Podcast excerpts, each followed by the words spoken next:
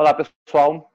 A gente está começando com esse vídeo o Vila Morena, Debate de Ideias em Portugal. Estou aqui com Marcos Lacerda, autor do livro Sociedades Tecnociências de Mercadorias. Olá, Marcos, tudo bem? Olá, André, tudo bem? Tudo bem. É, nós vamos agora conversar um pouco sobre o autor, que é introduzido no livro do Marcos Lacerda, que é chamado Hermínio Martins. Alguns de vocês conhecem, a maioria não conhece. Então a gente vai começar a apresentar quem é ele. Marcos Lacerda, quem é Hermínio Martins? Qual é o contexto de surgimento da obra dele? O que foi que ele escreveu? Hermínio Martins é um sociólogo português, nascido em Moçambique, um período que Moçambique fazia parte do Império Colonial. Ele nasceu em 34, né? E se formou em Moçambique. Então a primeira formação dele se dá no chamado no, na época o chamado Liceu Salazar, cujo nome é, obviamente está relacionado ao então ditador português que comandava o Estado Novo, né?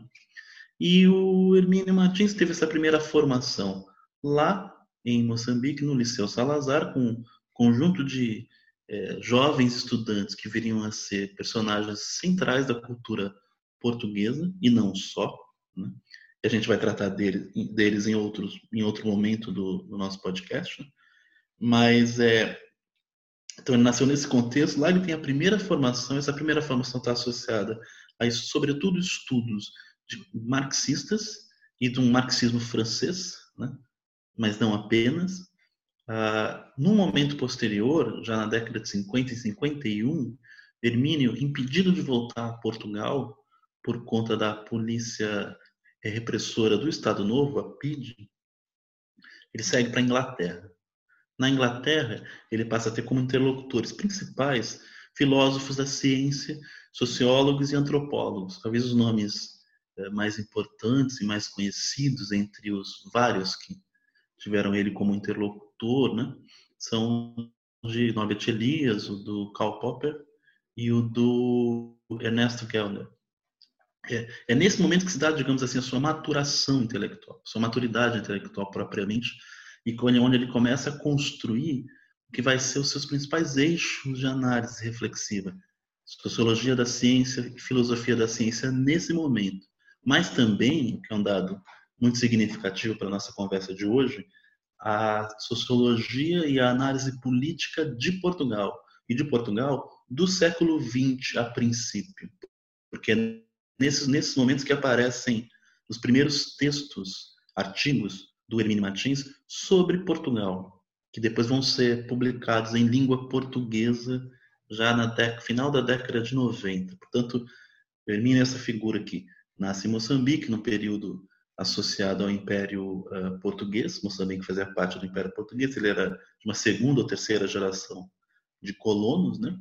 Uh, impedido de seguir para Portugal, vai para a Inglaterra. Na Inglaterra tem a sua formação acadêmica, a sua maturidade intelectual propriamente, porque ele passa a se interar, se envolver, se interessar por essas áreas associadas à filosofia e sociologia da ciência e passa a ter contato com esses grandes autores, né, que são seus alguns alguns parceiros até de geração.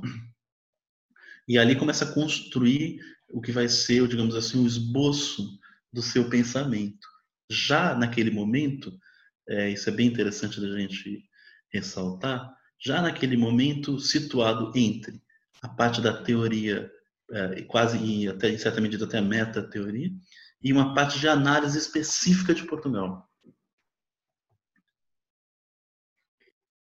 Então, é, ele, por enquanto, a gente já está sabendo que ele tem um contexto, ele nasce no contexto do, de, é, Império Português e na sua obra ele é, tem tanto uma frente de reflexão de filosofia da ciência quanto também uma frente de reflexão sobre Portugal, é, sobre a história de Portugal, sociologia portuguesa. Teria mais algum outro aspecto da obra dele, além desses dois? Nesse momento, não, entendeu? Nesse momento, a, a, a, o início né, da sua produção teórica se situa nesses dois eixos Análise Política de Portugal, é onde, onde vão aparecer os seus primeiros textos escritos em língua inglesa naquele momento, né? mas que vão ser muito, muito relevantes para os historiadores e para os sociólogos que vão trabalhar com a problemática temática do Estado Novo e com a temática também da Primeira República Portuguesa, que antecede né, o, o, o Estado Novo, e também com os sociólogos e teóricos que vão trabalhar com a questão da problemática, digamos assim, da sociologia da ciência, no primeiro momento é, de âmbito de, associado a Thomas Kuhn, e também em relação à problemática do tempo na discussão da sociologia. Então, nesse momento ele escreve, por exemplo, para a gente situar o ouvinte, dois artigos uh, extensos, né, que são considerados artigos, em certa medida, precursores de muitos estudos em sociologia da ciência e em uma sociologia voltada para analisar a problemática do tempo, a problemática do tempo associada às discussões da, do que viria a ser, do que era naquele momento a sociologia mais associada à microsociologia. Estavam surgindo os, surgindo não, na verdade a palavra certa não é estavam surgindo, estavam se consolidando no campo sociológico, vertentes associadas à sociologia, à microsociologia, à sociologia interacionista, etc., ao interacionismo simbólico, mas se consolidando naquele, naquele ambiente, ao menos em inglês. Né? E a discussão do tempo era muito frequente, também na, no âmbito do, do, do, da discussão da teoria social no sentido mais amplo, né? Tem a questão do estruturalismo, da teoria dos sistemas e assim por diante. Por diante. Mas Nesse momento, tem dois ensaios que ele escreve, dois artigos extensos, né, que são considerados, em certa medida, precursores de alguns desses estudos. O primeiro é a Revolução Cuniana e suas implicações para a teoria social, e o segundo, Tempo e Teoria em Sociologia, ambos na década de 70, o primeiro em 72, o segundo em 74.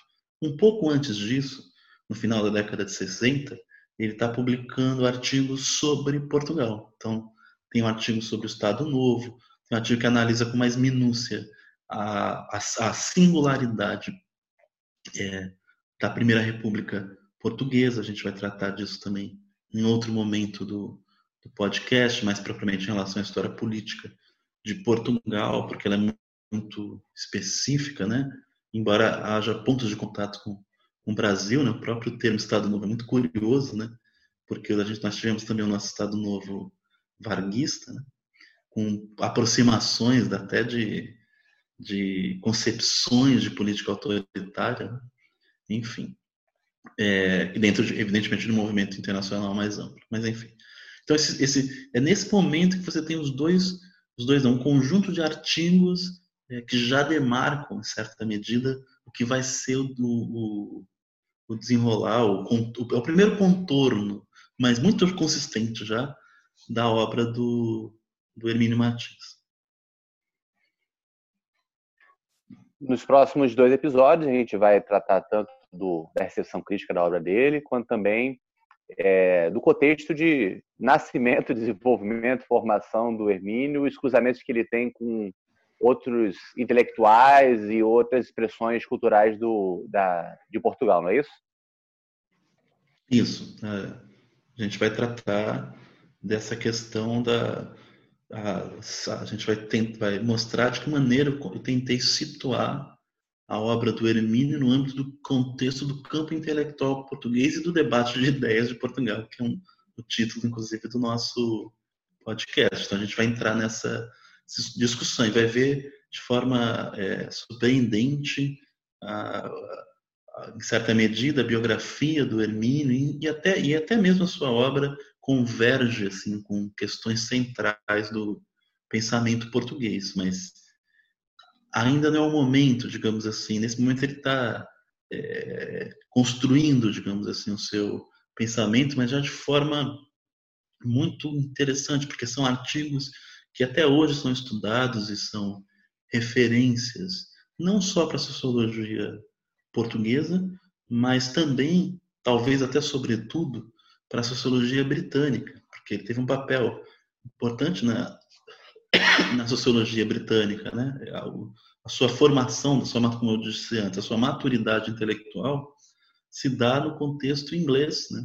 onde ele, de 51 até a década de 90, mais ou menos, né? ele permanece como professor, como, como teórico, né?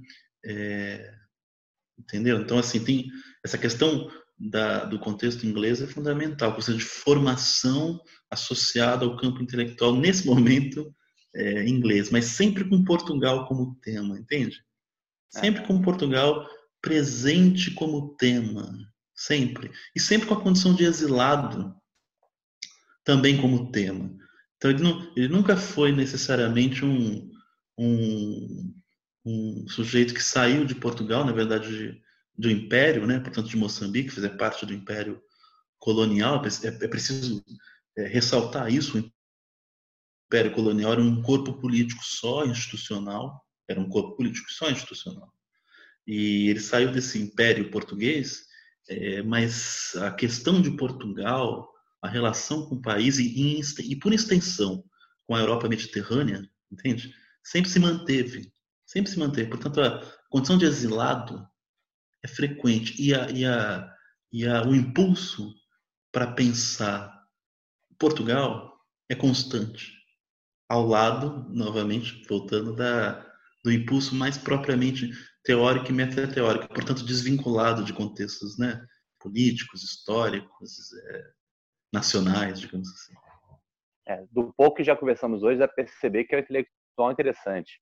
A gente está falando intelectual português e as pessoas já iriam esperar que estaria falando somente de Portugal. Já vimos cruzamento com o mundo inglês e mais ainda, o Portugal, um intelectual português que está conectado de uma forma bastante simbiótica com a história de Portugal, com o pensar em Portugal e ao mesmo tempo, e isso vai ficar muito claro mais lá para frente, estudando as sociedades de tecnociências de mercadorias, inteligência artificial, singularidade. Então, ele conecta pontas que normalmente a gente não vê conectadas no mesmo pensador. É, perfeito, porque esse, esse é o perfeito, porque esse é o terceiro elemento, porque a gente tem né, o pensamento sobre Portugal, a gente tem a, a sociologia e filosofia da ciência, cuja formação se dá no âmbito inglês, né? E a gente tem um terceiro elemento, que é o interesse na sociologia e filosofia das tecnociências, que é o interesse no tema é, é, contemporâneo por excelência, né, da consolidação e espraiamento das tecnologias da informação em todas as dimensões da vida humana. E para além da vida humana, também na biosfera, né, em todas as dimensões do real, digamos assim. Então, o interesse na, na, nas tecnociências e nas tecnologias de informação no sentido mais amplo, né, também são partes, são partes, é uma parte vital da sua obra, que depois, no meu entender, né, como um dos autores, porque depois a gente vai conversar um pouco sobre a fortuna crítica da obra sobre da, das, da obra sobre a obra do Hermínio, né? A minha é apenas uma delas. É, mas no meu entender a parte central da sua da sua contribuição intelectual, ela se dá sobretudo no âmbito da filosofia e sociologia das tecnociências. Mas isso acontece num segundo momento, é, e eu vou já, já, tratar dele agora. Porque já no final da década de 90, a, obra do Hermínio Martins começa a ser mais publicada no âmbito da língua portuguesa. E aí, a gente tem como marco dois livros.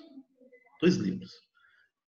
É, um de 96, que é o, o Hegel, Texas e outros ensaios em teoria social. Esse livro reúne esses dois ensaios que eu mencionei tá, de teoria sociológica, tá? sobre Thomas Kuhn e o sobre o tempo teoria né, em sociologia, e mais dois sobre sociologia da tecnociência. Entendeu? Que vão se transformar no grande objeto de análise é, do, do Hermínio Martins. Então, Hegel, Texas e outros ensaios de teoria social, publicado em 96, com, com a, em língua portuguesa. E o segundo livro é justamente sobre Portugal, publicado em 98 pelo ICS, que é o Instituto de Ciências Sociais da Universidade de Lisboa, né? Classe, Status e Poder, e outros ensaios sobre Portugal contemporâneo, que reúne justamente os ensaios que ele escreveu sobre Portugal no final da década de 60 e 70, aquele, ou seja, aquele contexto inicial que eu contei no início da nossa conversa, entende? Então, você tem os ensaios sobre Portugal é, publicados num livro no final da década de 90 é, em 98, mais propriamente. Isso tenho os ensaios sobre teoria social, é, teoria sociológica em geral, junto já com novos ensaios sobre sociologia e filosofia das tecnociências, publicado também na década de 90 e 96. Você veja como é simultâneo é, essas duas, essas duas entre milhões de outras. Né? O Eminem é um escritor teórico muito prolixo, ele é um, muito variado, ele tem uma sede de saber e uma erudição exuberante, né? Então, entre outros, né? Mas esses, esses, esses dois movimentos, digamos assim, do pensamento dele estão presentes sempre simultaneamente. Foi isso que eu apresentei na introdução do livro. Foi isso que eu notei no primeiro momento quando eu estou fazendo a, a pesquisa inicial, né? A pesquisa exploratória, né? Sobre a obra dele. Então você tem esses dois momentos e surge um terceiro, que é esse ligado à sociologia e filosofia das tecnociências e que é, como eu posso dizer, é, é também precursor, entende? Nos estudos não só em língua portuguesa, mas para além da língua portuguesa.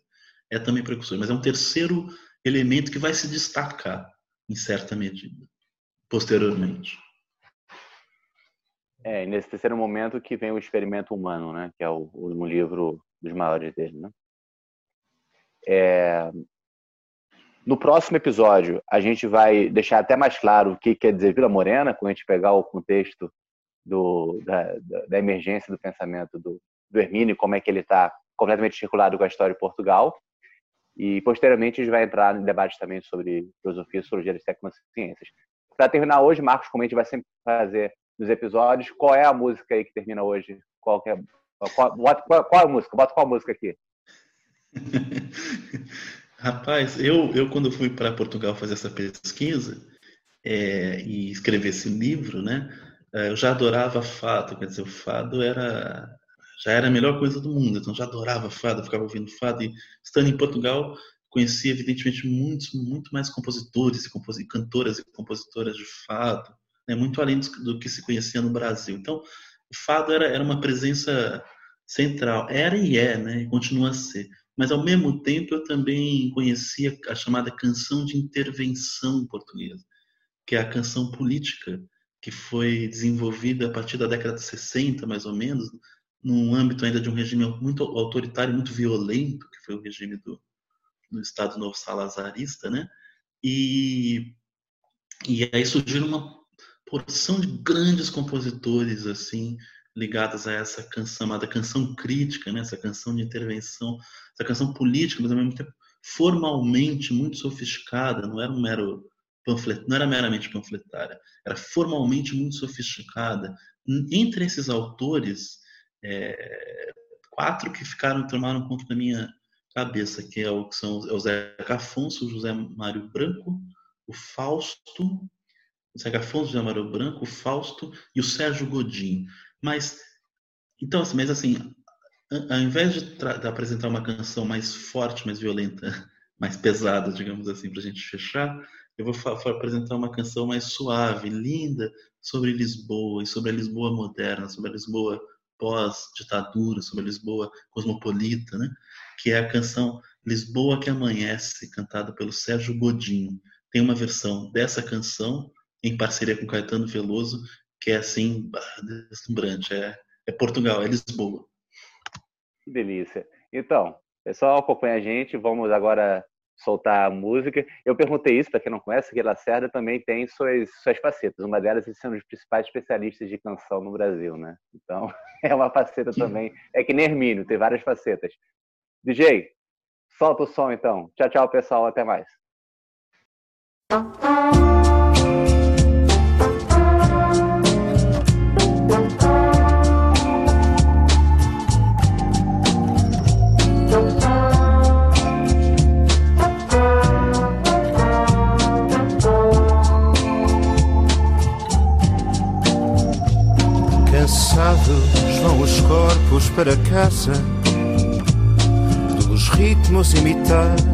De outra dança.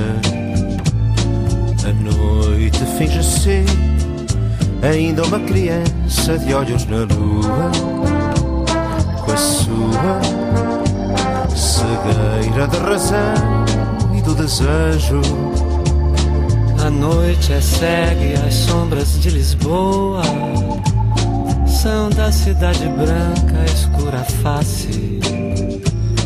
Lisboa é mãe solteira, amou como se fosse a mais indefesa princesa que as trevas algum dia coroar.